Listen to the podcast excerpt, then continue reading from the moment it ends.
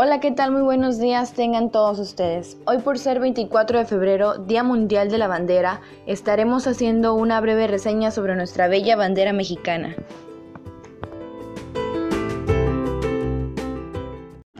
Se preguntarán cómo fue nombrado el 24 de febrero el Día de la Bandera.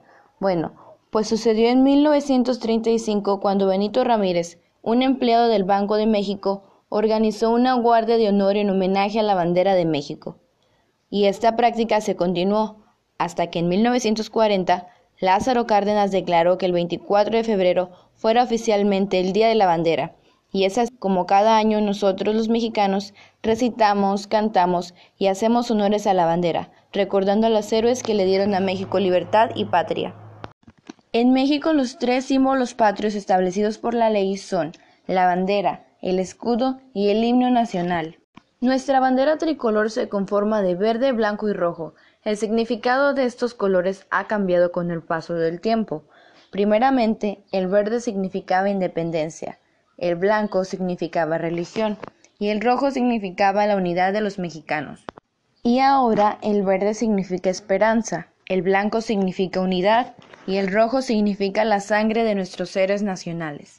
El escudo consiste de un águila mexicana, devorando a una serpiente que mantiene sostenida con su pico y con la garra de su pata derecha. El águila se encuentra posada sobre un nopal situado en un islote sobre el lago de Texcoco. Este escudo se encuentra situado en el centro de la bandera mexicana. El himno nacional alude a victorias mexicanas en batallas, trata sobre la defensa de la patria, las virtudes del pueblo que la ejerce, y el sacrificio que conlleva. Sus estrofas y estribillo fueron compuestas por el poeta potosino Francisco González Bocanegra en 1853, mientras que su música, obra de Jaime Nuno, fue compuesta el año siguiente.